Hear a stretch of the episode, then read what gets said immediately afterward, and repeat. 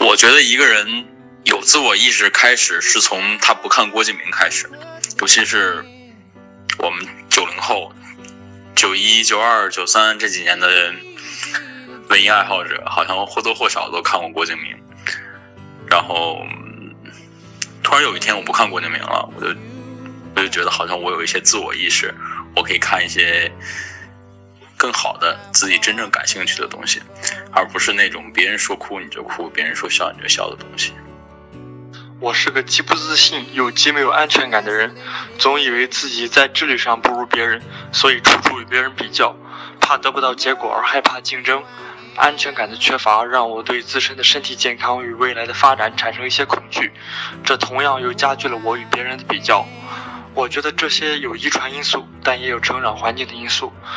而且，不自信与安全感的缺乏必然会带来强迫症与强迫思维。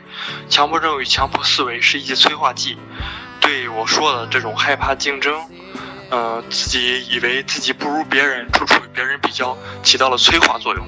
但是呢，强迫症再加上这两个呢，也催生了一些比较有利的因素，就是说我的洞察力变得十分敏锐，察言观色会比别人强一些。平时也很少打电话给我父母，嗯，偶尔打电话的话，我都是直接打给我奶奶。外出报平安的时候，也是打给我奶奶。然后平时回家，回家的理由就是因为想要看奶奶了，然后完全就忽略了父母这一层。嗯，然后跟父母的沟通越来越少。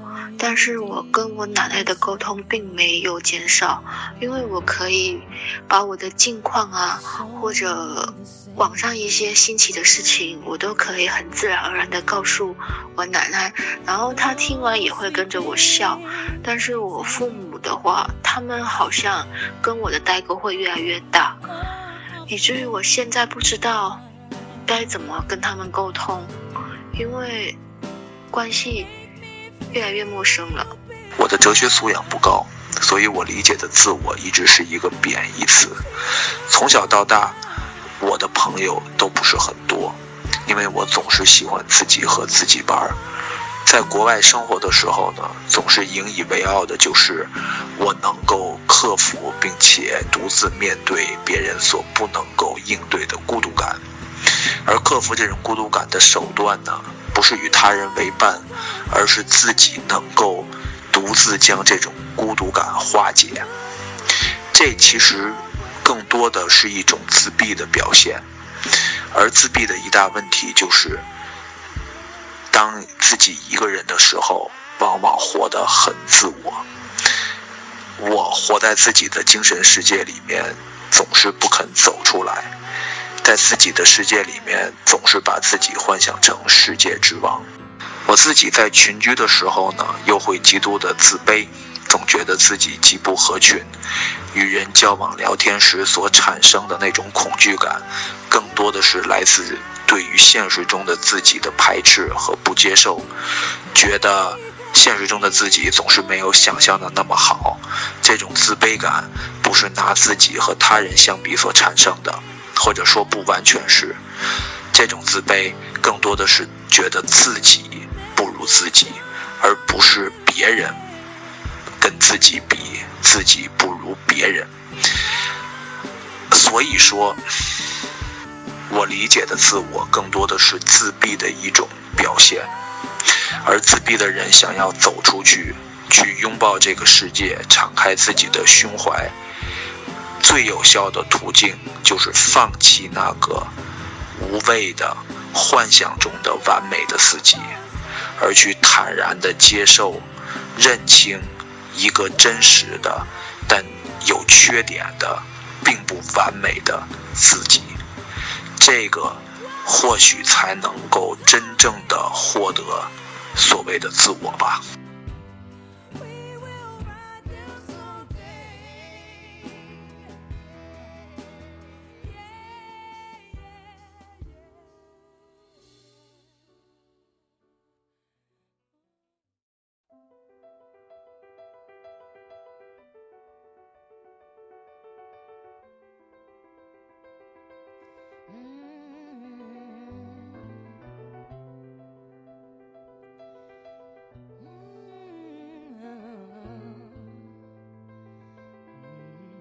请不要剪断脐带，我不想离开子宫，我不想有自我意识，我只想变成一棵树，或者一只松鼠。我受够自由了。亚当和夏娃不该偷吃伊甸园的智慧果，人这种半神半兽的怪物不该诞生，这样就没有那个最肮脏的自我意识了。人拥有动物的身体和上帝的智慧，人这种奇特的动物是那么的不安分，他所拥有的理性、想象。和自我意识完全打破了自然的和谐状态。人这个宇宙的畸形儿是那么的怪异，它既是自然的一部分，受制于自然的法则，然而它又超出了自然。它属于自然，却又与自然分了家。它是无家的流浪者。欢迎收听电影偷窥狂。想要偷窥更多电影，请加我的微信 l x l 四四四幺零九八九五，或者关注我的新浪微博电影侠。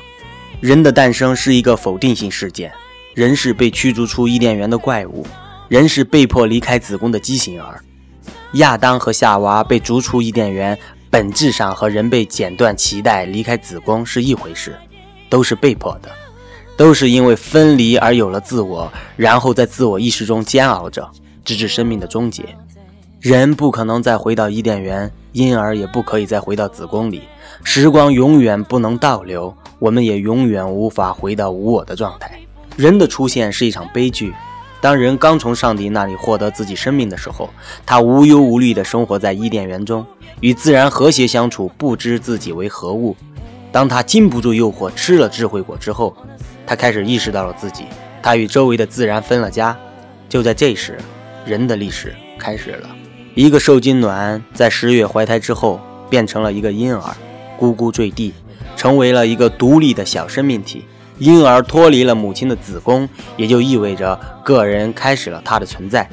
但是脐带的剪断只是一个开始，一个人的整个一生不是别的，而是不断诞生的过程。每一天都是不断加强自我意识的噩梦。我们离开伊甸园，我们离开妈妈的子宫，似乎我们拥有了自由，我们越来越自由，我们的自我意识越来越强，而我们也越来越孤独。我们越自由，我们就越孤独。骄傲、贪婪、好色、焦虑、恐惧，因为有了自我意识，也就有了这些永恒的折磨。我受够了，所以，请不要剪断脐带，我不要离开子宫。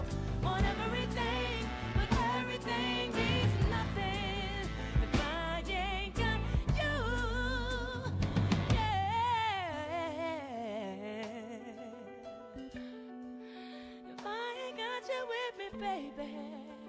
Uh, ooh, said nothing in this. Oh.